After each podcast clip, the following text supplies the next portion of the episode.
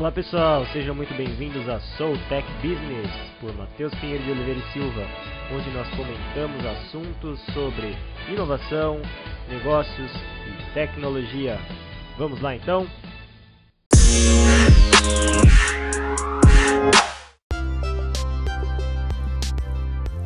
Mas vamos lá, vamos conversar com o nosso convidado de hoje, que está se conectando lá de Sampa.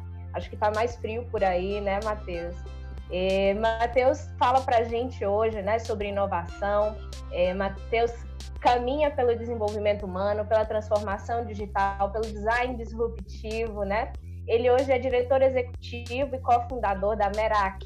Pronunciei correto, Matheus? Merak. Isso, exato.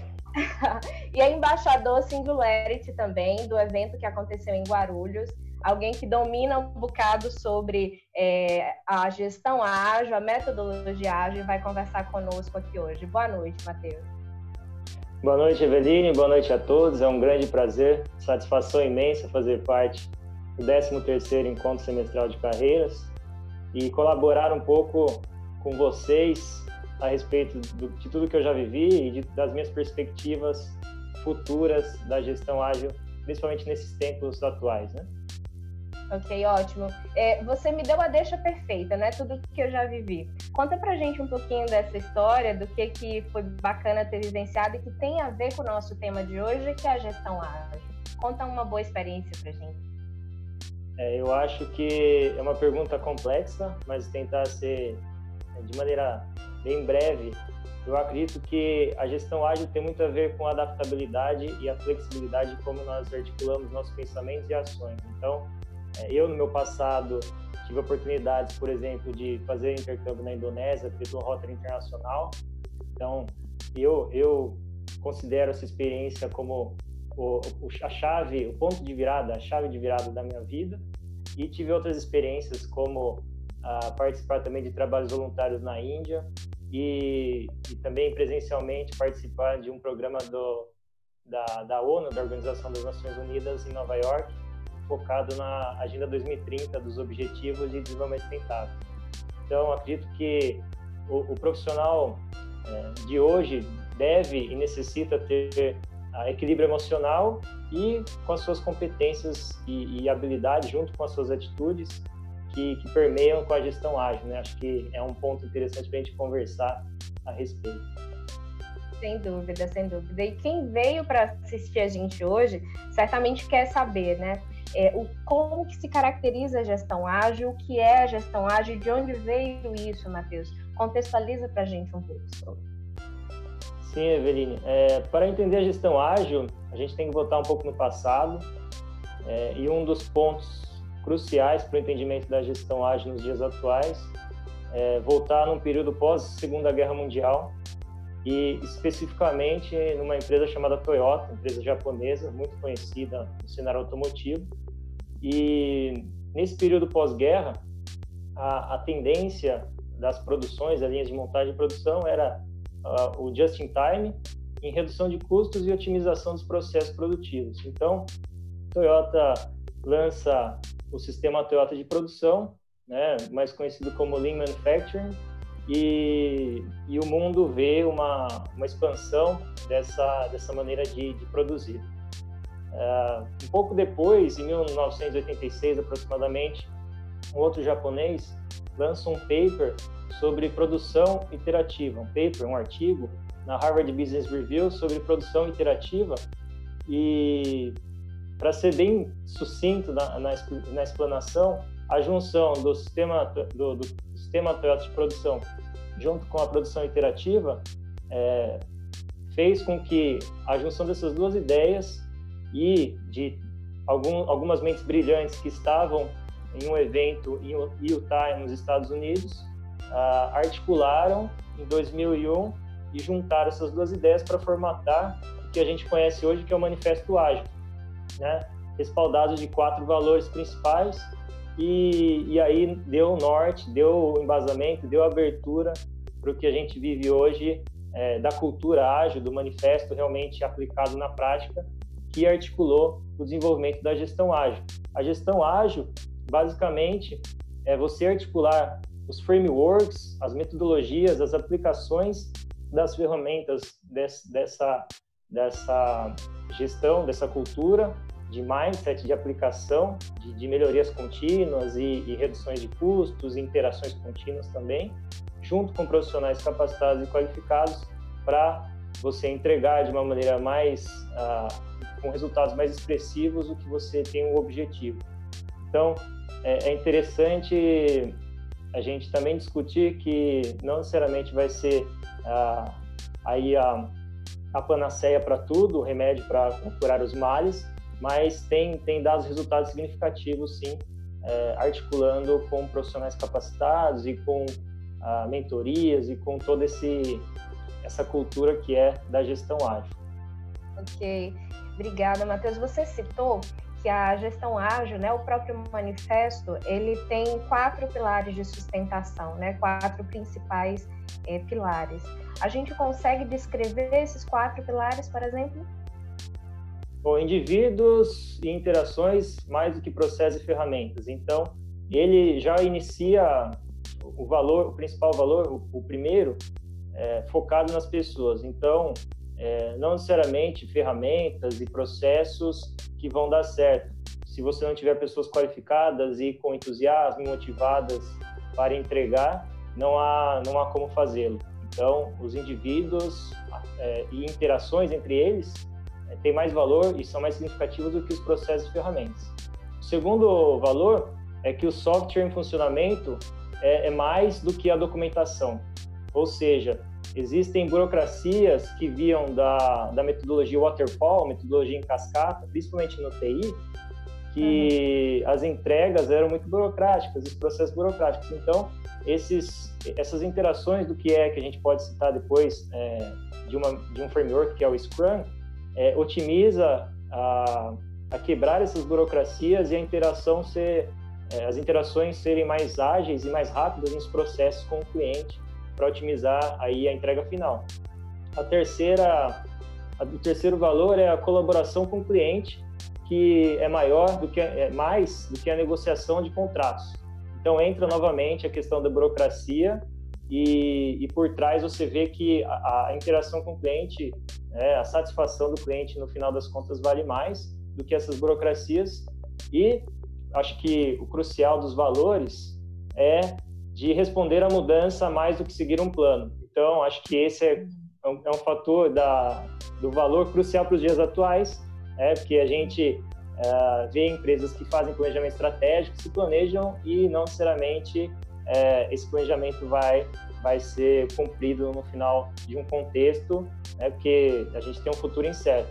Obviamente, serve para uma jornada de, de, de, entregas e de competências, mas que nós temos sim que ter esse pensamento sistêmico para entendimento da complexidade que são as coisas e responder às mudanças de maneira mais ágeis, né? O que a gente vê hoje com home office, que vê hoje com empresas que estão lucrando ainda mais por já já terem a, a, a digitalização dos processos. Então, é, é, são esses quatro quatro valores que, que o manifesto pontua. Ok, ok. Já tem gente perguntando sobre o tema que a gente está conversando e você falou sobre home office, né? Eu gostaria de conseguir começar a fazer esse link é, entre o que a gente está conversando e que o público está mandando para a gente de lá. Por exemplo, Matheus, a gente está vendo é, a, os negócios se reorganizando, o time trabalhando é, na sua grande maioria em home office, a gente já consegue é, identificar, por exemplo, que a pandemia e o isolamento, né, a necessidade do distanciamento social acelerou a curva de digitalização é, é, dentro dos negócios existe benefício, existe é, algo bacana da gestão ágil frente à gestão desse time que está em home office, por exemplo, a gestão ágil contribui com relação a isso?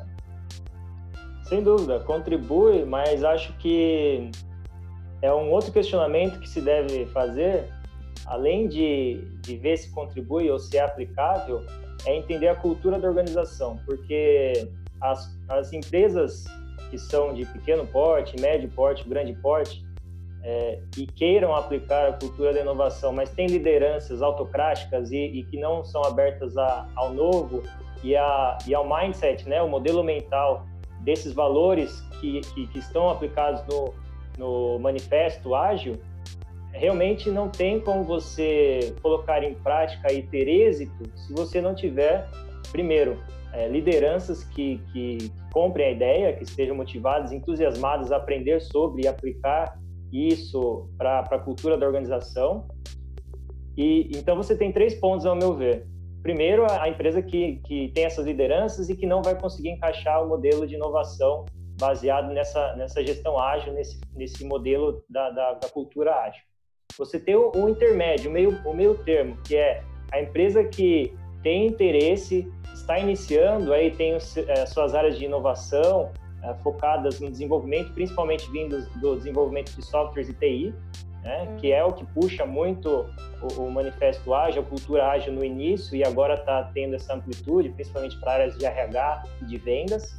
Mas você tem esse meio termo, então, vindo do, do desenvolvimento de software e das áreas de TI, que estão iniciando e aplicando, além, além do manifesto ágil aplicado na cultura é, do agile, né, do, do ágil na, na, inovação da empresa, você tem outra vertente que são os DevOps, que é focado em desenvolvimento e operações. E o terceiro ponto, que são as, as empresas que já estavam aplicando isso há mais tempo, há mais tempo que eu considero são de 3 a 5 anos, que para mais, que já têm colhido resultados significativos, que já tem uma cultura organizacional aberta para o novo e que já estavam preparadas para a digitalização. É, posso citar algumas grandes empresas que atingiram valores ah, de marcos para valuation de mercado, para valor de mercado, uma grande que é a Magazine Luiza, né, que desde 2005 já estava se adaptando ao contexto da digitalização e que já atinge o valor de mercado de mais de 100 bilhões. Então você vê que temos sim esses três pontos entre não adequar, adequar numa maneira inicial ou em médio termo e já estar adequando, aplicando, reestruturando e aprendendo com os erros, é, resta saber se a liderança está comprando a ideia e, e está desenvolvendo, está investindo e se as pessoas que estão in, interagindo com isso, então é top-down, ou seja, é, diretoria, C-levels, né, gestores, uh, presidentes, para as pessoas mais de operações, né, perfis mais, mais de operação, quanto bottom-up, né, é, quanto de baixo para cima, quanto de operações para o C-level. Então, essa interlocução deve ser feita, né, conversação entre diretoria comprando ideia e investindo e pessoas aplicando, motivadas e colocando em prática. Então, vejam que é um ciclo contínuo que se não tiver isso, independente da, da empresa ter a melhor tecnologia e veja que tecnologia não como fim, mas como meio para atingir um resultado, e, e, as pessoas engajadas, se não tiver a liderança e as pessoas é, em sinergia, ao meu ver, é, pode ser home office, pode ser agora que a gente tem o lançamento no espaço, pode ser na, na estação espacial, que a gente não vai atingir resultados significativos a longo prazo, ou a médio prazo também. Ok. Então, em síntese, adotar as frameworks, por exemplo, né, encher é, é, o escritório de ferramentas é, sem que a digitalização esteja de fato na cultura, não tem surtido um bom resultado, né? Você traz um contraponto entre cultura ágil, né, é, é, adoção de cultura ágil e não somente de práticas ágeis, de ferramentas ágeis. Né? Me chama a atenção na tua fala você trazer é, que é próprio do ágil, né, pessoas em primeiro lugar, né?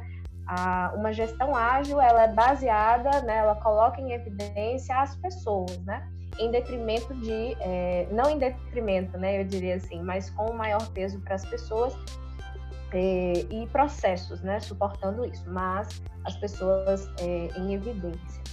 É, Matheus, eu queria que você pudesse falar um pouco sobre as experiências que você já leu, as experiências que você já teve, do que dá certo e do que não dá certo como ágil, né? A gente já sabe que ágil, agilidade, o agile, né, faz parte de uma cultura de um negócio, né? Existem culturas que se aproximam mais é, da gestão ágil, que tem toda aquela série de características que você trouxe nesses quatro pilares que que dá certo e o que que você já viu não dando tão certo assim com relação à gestão ágil.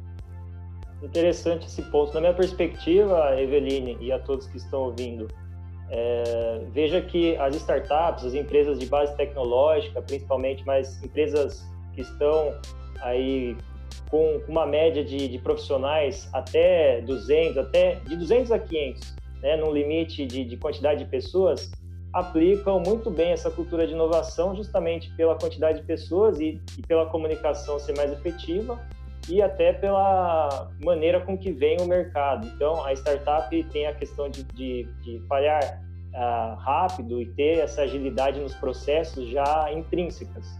Quanto que ah. se você pega uma, uma grande empresa, né, que já é líder no mercado, ela, para fazer toda a capilaridade e até a maneira cultural, né, se ela tem bases em outros países, para ela fazer todo o aculturamento né, regrado a essas necessidades e valores do que ela é para o valor que a empresa é no país, aí tem uma dificuldade maior, mas acho que se ela já pensa da maneira de inovação, ela consegue fazer. Então, na perspectiva é, da, do meu ponto de vista, eu acho que as startups, empresas de base tecnológica, principalmente, é, que tem a TI e, e gestão é, baseada em desenvolvimento de software, eu acho que atingem mais é, resultados expressivos justamente porque já veio esse, esse pensamento crítico com, com o, o, ágil dessas duas áreas, que começa a expandir agora. Então, assim, são erros e acertos que a gente vê. Em 2005, por exemplo, a GE, né, a grande General Electric, ela parte de um modelo mental que ela começa a fazer a transição do que ela entrega, né? Um modelo que era mais otimizado é, em, em, toda aquela estrutura que ela entregava de, de produtos e serviços e ela começa a fazer uma, uma disruptura da cultura dela para se tornar uma empresa digital. É, então você vê agora também empresas que entregavam produto e serviço começam a virar plataformas digitais. No caso, por exemplo, como é a BMW hoje. Então, é, produtos e serviços que têm esse olhar crítico e transformam-se essa entrega em plataformas, em, em, em dados, e veem essa perspectiva futura de otimizar resultados com isso, eu acho que elas têm uma melhor gestão do que é toda essa complexidade do ágil. Né? Mas, assim, eu acho que para entender a cultura, para entender todo esse processo, é mais a vivência né? e os erros e acertos, como eu disse, porque é, o ágil, assim, não necessariamente ele é melhor do que um, um modelo PMI, por exemplo, né? um modelo de gestão uh, mais, mais das premissas básicas de gestão, né? Você tem uma estrutura analítica, a estrutura analítica do projeto, você tem as tarefas, é, são modelos diferenciados. Eu acho que é, é ver como cada um se adequa nas entregáveis e como que a empresa está realmente desenvolvendo as pessoas para entender o que é isso e para aplicar isso e se a cultura de fato está entregando o que está falando, porque tem empresas que querem aplicar o ágil, colocam pessoas de outras áreas ou de áreas relacionadas à TI, à, à comunicação, mas não o fazem direito. Então, ao meu ver, é, para ter um, um, um, êxito nesse quesito de, de, incorporar a cultura da gestão ágil, é primeiro a liderança junto com a operação e a operação junto com a liderança, né, um time perfeito aí em sinergia, que só vai ser dado a partir da comunicação eficaz. Então, comunicação é um pilar crucial, o desenvolvimento das pessoas é, um, é, um, é crucial para esse, esse processo e estar aberto ao novo, que realmente é essa responder às mudanças, que é o valor 4, é o último valor do Manifesto Ágil. Ok. Você traz para a gente resposta à mudança, né? Resposta à mudança, solução de problemas complexos, está bem próximo disso. E a gente traz uma pergunta já do público que tem a ver com criatividade, né? Gestão ágil e criatividade, eles andam juntinhos, não andam, Matheus? Gestão ágil e criatividade andam juntos, é, criatividade e inovação andam juntos, pessoas é, fazem isso acontecer. Então, para você ter pessoas é, mais criativas, mais inovadoras, processos dando resultado, você tem que ter empresas é, abertas a ter todo esse desenvolvimento de pessoas, abertas a ter esses fatores que é possível errar, mas esses erros farão parte da jornada de aprendizado e não necessariamente é um erro que pode uh, permitir uma pessoa, por exemplo, a ser demitida. Então veja que é uma linha tênue, obviamente, entre erro é, de certa maneira que vai fazer com que a empresa possa falir, né? então erro absurdo, é, e outros erros para é, processos incrementais de melhorias. Então, a melhoria contínua que vem lá da, da, da Toyota, do sistema Toyota de produção, está tá muito em sinergia com o que a gente vê hoje. Por isso que é importante entender o passado para a complexidade do que a gente vive no presente e projetando o futuro. Então, é, pensamento sistêmico também vai de encontro ao desenvolvimento das pessoas. Então, se você permite, se a empresa permite o desenvolvimento delas e esse pressuposto de que o planejamento futuro é necessário, mas também tem que, tem, temos que estar ali no dia a dia nas entregáveis e, uhum. e, e nos projetos, faz todo sentido. E aí vem do, do processo do Scrum, por exemplo, né? Que são é, você tem as rotinas diárias, as rotinas semanais, os tempos são ah, otimizados para aquele, aquela determina, aquele determinado encontro entre os profissionais, seja ele o product owner, que é o, a pessoa que é encarregada da, da entregável para o cliente, para as melhorias incrementais. Você tem o Scrum Master, que faz todo o coaching e otimiza os resultados das pessoas. Então, é, veja que é uma complexidade de pessoas ingressadas nessa cultura. Se a, se a empresa não tiver o budget, né, não tiver a capacidade de desenvolver as pessoas, contratar essas pessoas, acho que é difícil começar é, por aí, que é feito de pessoas, né, a inovação. Uhum. É, você trouxe alguns termos que para quem, para nossa audiência, né, pode soar pela primeira vez, pode ser a primeira vez que eles têm contato com esses termos, né? Por exemplo, Sim. o Scrum, né? O, ontem o João, a, a, um do, dos fundadores, né, do Pede aí, um aplicativo de, de pedido de comida, uh, de vários serviços agora e produtos que eles conseguem entregar. Eles falaram que, inclusive, usa o Scrum dentro da, da rotina deles, né, para gestão de projetos. É, consegue falar um pouquinho mais sobre isso com a gente? O que seria esse, esse PO, por exemplo, que você traz, né? Uh, o budget eu acho que todo mundo já entendeu, é, é orçamento, precisa ter caixa para isso também, né? É, mas escreve um pouco mais para a gente sobre isso. É, a grande defasagem, Eveline, da, da gestão, da administração, é realmente trazer, incorporar esses, essas terminologias é, do inglês e a gente tentar adaptar para a nossa realidade, né? Então vamos lá. É, como eu digo, framework, pensemos em processos, em, em, em, modelos mentais e modelos de colocar isso em prática, né? Então, desde processos de, de trazer o que, que, o que, que é para aplicabilidade. Então, o Scrum é um framework que possibilita essas entregas serem mais ágeis, é, que você consegue conversar com seu cliente, com seu usuário e entregar isso de maneiras. Você entende um problema e tem um problema complexo. Imagina que você tem um bolo a ser feito. E a partir do momento que você tem esse problema, poxa, eu preciso fazer um bolo.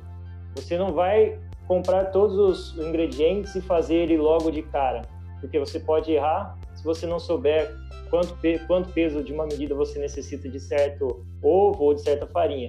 Então, basicamente, é pensar que o Scrum ele vai se unir com pessoas que, no caso, é o Product Owner, que é o, o dono do, do, do, projeto, dono da entrega, dono do, do que está sendo estruturado e desenvolvido, que normalmente é um aplicativo, um serviço digital. E você tem o Scrum Master, que é a pessoa que vai aí ser um coaching, vai estar é, em contínua contínuo é, auxílio desse time, né? Ele vai falar, poxa, por que você não entregou aqui? Você pode ser melhor aqui, vamos lá que a gente consegue. Ele está é, fazendo com que as pessoas atinjam esse resultado de maneira mais satisfatória. É, e você tem alguns membros que integram esse, esse time como um todo, que é chamado time Scrum. Né? Seja um desenvolvedor, seja uma pessoa que faça o design de uma, de um, de uma tela, né? de, um, de, um, de uma usabilidade de um produto que você está desenvolvendo, e aí você corta esse, esse processo de fazer o bolo em pequenas tarefas que aí você vai otimizando isso. Então eu não vou fazer um bolo, por exemplo, de morango logo de cara. Eu vou entender, é, poxa, eu preciso colocar um pedacinho de, de morango ah, aqui do Vale do São Francisco, se é que de fato vocês produzem aí bastante frutas, né? Eu vou pegar um morango lá do sul, vou pegar de outros lugares e vou fazendo isso até chegar num bolo melhor. Então é entender a complexidade dos, dos problemas e fragmentá-lo é, em pequenas tarefas para entregar isso. E nesse, nessas pequenas tarefas, você terá o Product Owner que vai fazer o contato com os stakeholders, que são todos uh, os agentes que estão em contato com você, né? seja ele uh, as parcerias estratégicas, o cliente ou o usuário final, a, a pessoa ou a empresa que está investindo. Então, tem essa complexidade que aí esse processo é, são as entregáveis, né? Então, tem várias terminologias, né? Os backlogs, que são o que de fato precisa ser feito, entregue, entendimento dessas tarefas. É, você tem as sprints, que são as reuniões que se, normalmente são ah, até 15 minutos, né, a cada dia. Então, as daily meetings, que são as reuniões diárias, né, de até 15 minutos para eles se, eles se juntarem, esses, essas pessoas se juntarem, entenderem o que está sendo feito e aí, a partir disso, otimizarem o fluxo. Então, tá. tudo isso que eu falei é um ponto contra, assim, a maneira com que é o processo em cascata no desenvolvimento de software, que é feito tudo, é, poxa, eu fiz isso, já vou parto para isso, para isso, para isso, para isso, para entregar um bolo final.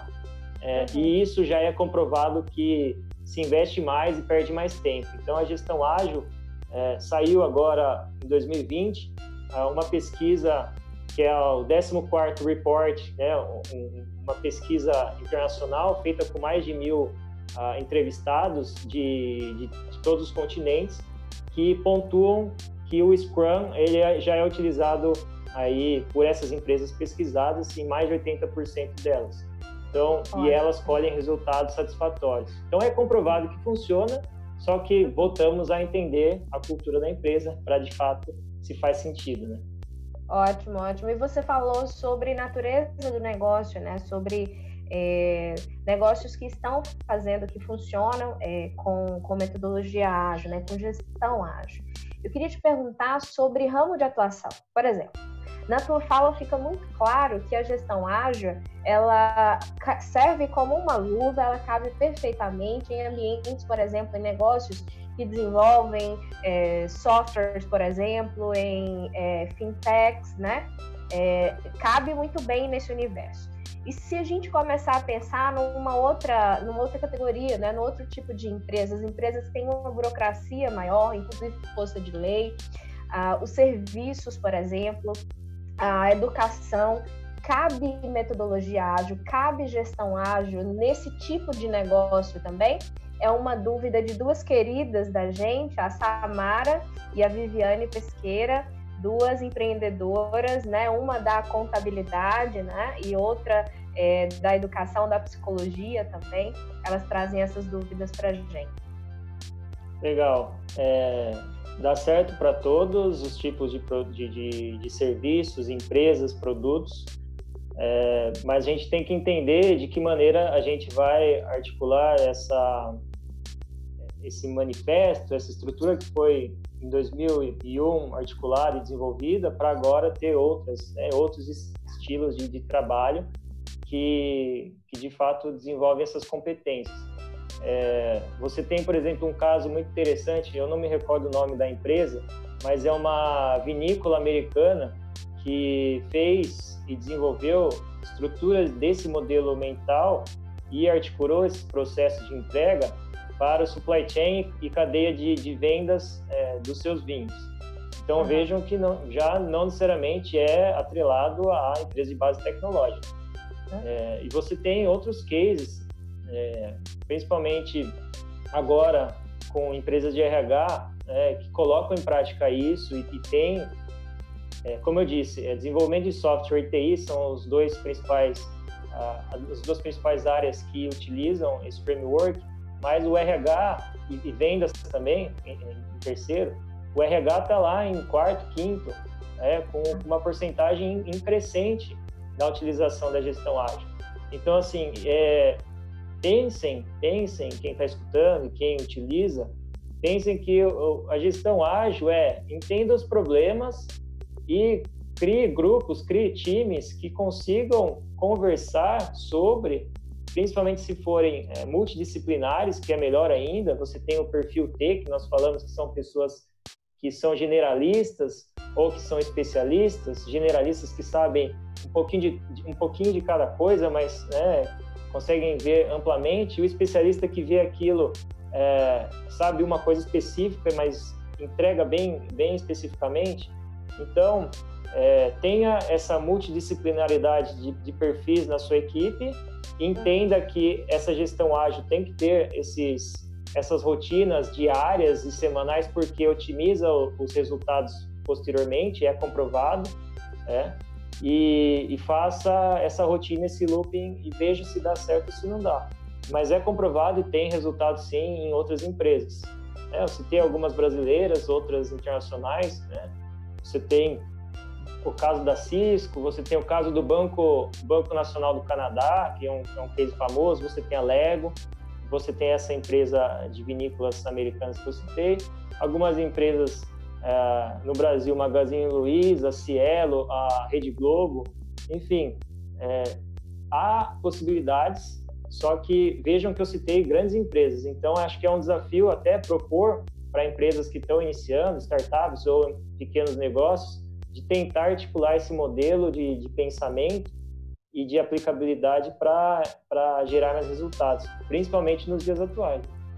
Perfeito, perfeito. Eu tenho acompanhado o processo que a, a GE né, tem feito, é, que é um grande case. Né? Ela decidiu ser uma startup dentro de uma empresa com anos e anos e anos de tradição. Né?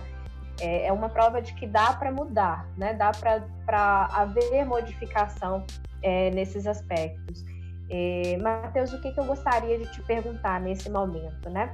A gente já já vai abrir para as perguntas, as pessoas vão começar a bombar esse chat aqui, certamente mais do que já está. Estou vendo pergunta aqui, chegou pergunta da Brena, pergunta do Júnior. É, e antes de fazer a pergunta que eu gostaria, eu quero registrar aqui o, o CEO da, da Ecoforte, né? Ah, o seu Décio Júnior está conosco aqui hoje à noite. A Ecoforte é a empresa âncora, né? É, para a 13 terceira edição do nosso encontro. Muito obrigada. Ah, todas as vezes que a gente investe né, em conhecimento, em tecnologia, tem, a gente está investindo no futuro do negócio, né? É, a gente queria registrar a presença dele aqui conosco. Matheus, você falou sobre empresas de grande porte, você falou sobre. É, a gente falou ontem com o João que adota né, é, é, uma gestão ágil dentro do, do, de uma menor, de uma empresa menor. É, mas quando a gente vem para o Brasil, né, que a gente começa a entender a cultura dos negócios brasileiros, é, você faz uma crítica de que modo é isso? É possível aplicar com tranquilidade gestão ágil nos negócios é, brazucas, assim, brasileiros, negócios familiares? É possível, Matheus? Você está falando que gestão ágil tem a ver com cultura, né? Então, qual que é a tua percepção sobre isso? É interessante essa pergunta, obrigado, Eveline. É, e vamos então, como eu disse, voltar ao passado na Toyota. Na Toyota. Acho que é interessante uhum. a gente voltar, talvez, na década de 80, na década de 90, onde a gente via a China como um, principal copiador de tecnologia e tecnologia barata. E agora, vendo nos tempos desde 2015 até 2020, a gente olha numa perspectiva chinesa como um, um polo de, de, inovação, né, como um dos principais hubs de inovação do mundo. Então, essa curva de adoção da inovação, ela só vai acontecer a partir do momento que as empresas, que as pessoas verem que está dando certo e começam a aplicar. Então, a curva da inovação que, que na teoria fala, né, você tem basicamente um início muito pequeno, é, e aí ela faz toda uma curva, ela tem aí o, o, o, meio, o meio da adoção dessa tecnologia, as pessoas que vão aderir lá para o final, quando todo mundo já está entendendo. Então, talvez para um olhar mais de aplicativos que está acontecendo no cenário brasileiro atual, seria basicamente um TikTok, né, que já atingiu uh, um valor de mer mercado bilionário, que é uma empresa chinesa, e que começou é, um, modelo que foi aplicado na China e agora os brasileiros começaram a aderir é, e, e, é todo de um nicho específico de, de, pessoas, mas tem conteúdos diversos. Então vejam que, poxa, você tem esse olhar da cultura, mas você tem o olhar do, do que dá certo e que dá errado. Então, se as pessoas estão vendo se está dando certo, quem está dando certo são os, os, pioneiros. Então, os pioneiros normalmente são empresas que têm a capacidade de investir e a capacidade de colocar em prática, que são essas grandes empresas que nós citamos. Né? Posteriormente a isso, são empresas que começam a colocar em prática e já vem que está dando certo e, e vem os erros das outras e tentam colocar em prática no, na sua realidade. E como eu disse anteriormente, tem as empresas que não estão, é, digamos aí, não, não tem interesse em aplicar, não tem investimento para fazer e utilizam a gestão ah, da maneira antiga, que também não tem, não tem certo ou errado, tem entenda o seu momento, entenda seu problema, entenda se você é capaz de fazer aquilo e entenda que é possível errar. Acho que tendo esse entendimento, a curva da inovação no Brasil vai começar a ficar maior na parte dos pioneiros. Infelizmente, os pioneiros atuais de tecnologia e de modelo de gestão é, obviamente, é, os americanos, né, que, que, investem em educação. Né, você citou aí a educação. Né, os americanos, é, as melhores universidades do mundo atualmente são os Estados Unidos. E você tem a, a Ásia também com foco em educação muito grande, junto com algum, alguns países europeus, né? A Inglaterra e, e alguns países como França e, e Suíça. Então vejam que acho que para dar certo também a gente depende de fatores que é o desenvolvimento da nossa educação para gerações futuras colherem é, o que o que está sendo é, feito por nós.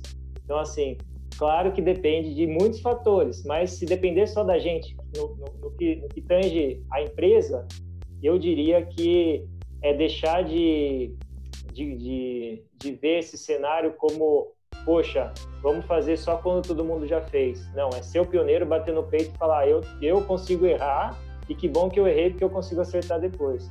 Claro que a teoria é, é, é assim, mas na prática não, né? Uhum, uhum. É, Matheus, tem uma pergunta do Bruno e agora a gente vai começar a exercitar a síntese, né? A gente tem um minuto para conseguir responder cada, cada pergunta que chegar. É, o Bruno pergunta assim: ok, por onde que eu começo a fazer a aplicação do Azure? Como é que eu começo a, a trabalhar com isso, né? Com, onde é que eu começo? Começa a pesquisar no Google, que é a melhor ferramenta para entendimento de qualquer coisa. É, conteúdos não faltam. Uh, começa a estudar e a entender como funciona a metodologia. E o próximo passo, depois de entender pelo menos o básico, é colocar em prática junto com um time para ver se está dando certo e aí criando essa cultura da inovação dentro da empresa. Se o, se o líder, se você tiver um gestor na sua empresa, que ele compre a ideia e coloque em prática é, de maneira a escalar isso dentro da empresa, ótimo, melhor ainda. Ok. Bate bola, jogo rápido. Empresa no Brasil que você considera um case para gestão ágil? Magazine Luiza, sem dúvida. Ok. Só para lembrar como é que ela está aí de valuation na bolsa, por favor, qual que é o valor de mercado da Magazine Luiza?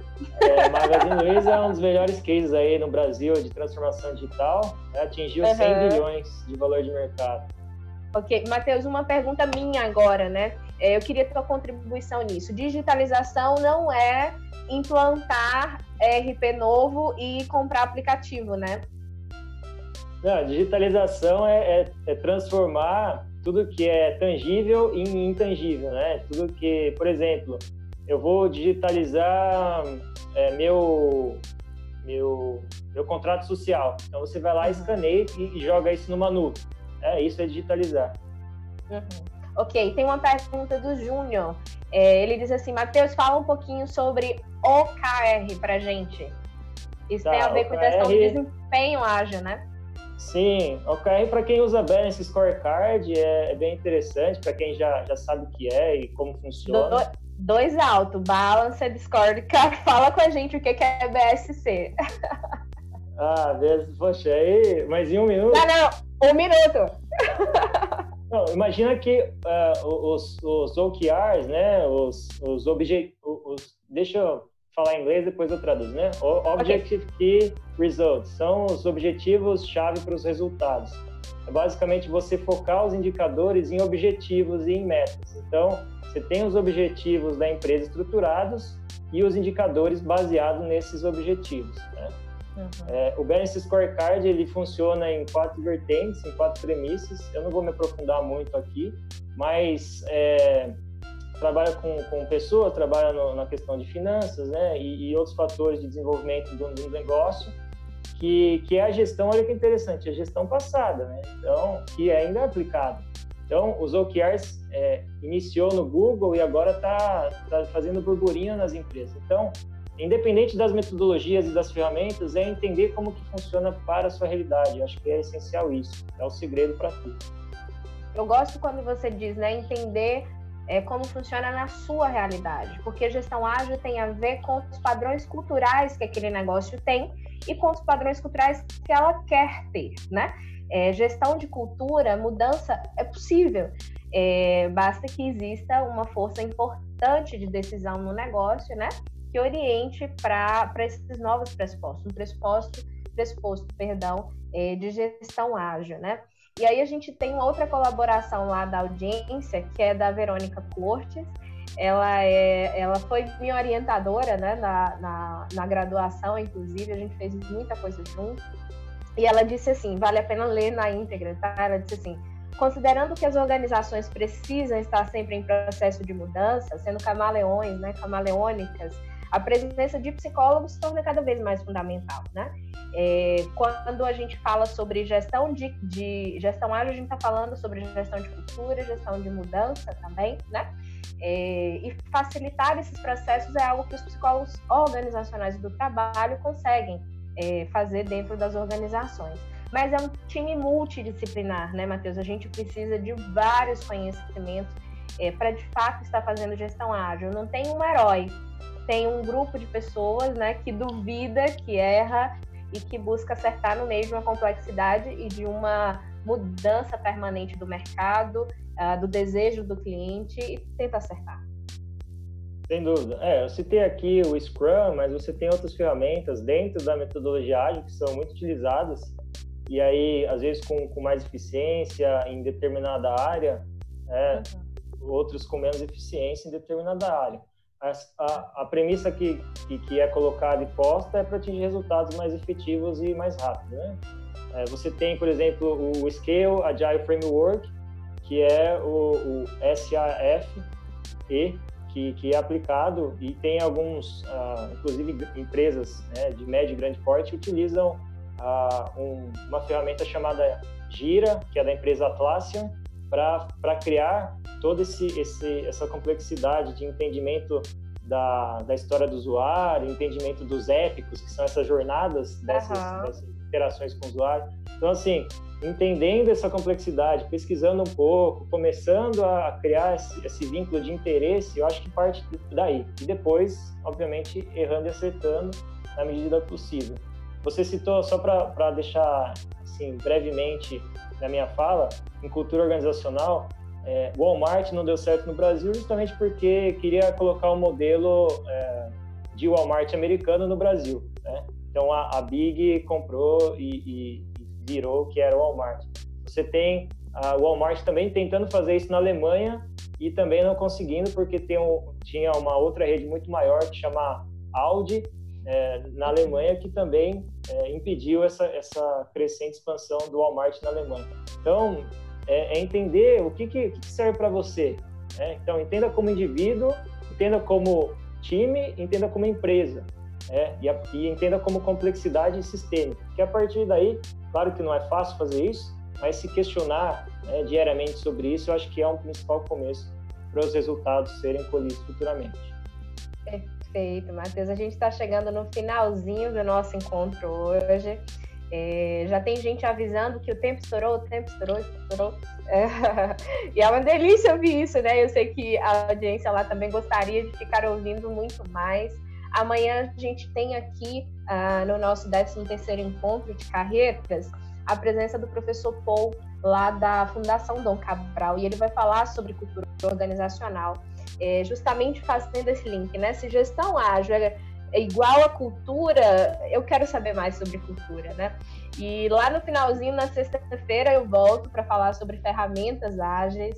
É, e a gente certamente em algum lugar, Danilo vai colocar quatro pessoas nessa tela. Já está, Danilo? Como é aí? Um, dois, três? Valeu! Para a gente conseguir se despedir da nossa edição hoje, é, junto com o Oswaldo e com a professora Vani. Matheus, muito obrigada. Oi, está por aí já? Muito obrigado por escutarem mais um episódio do Soul Tech Business Podcast por Matheus Pinheiro de Oliveira e Silva, falando sobre tecnologia e negócios. Até o próximo episódio. Grande abraço. Tchau.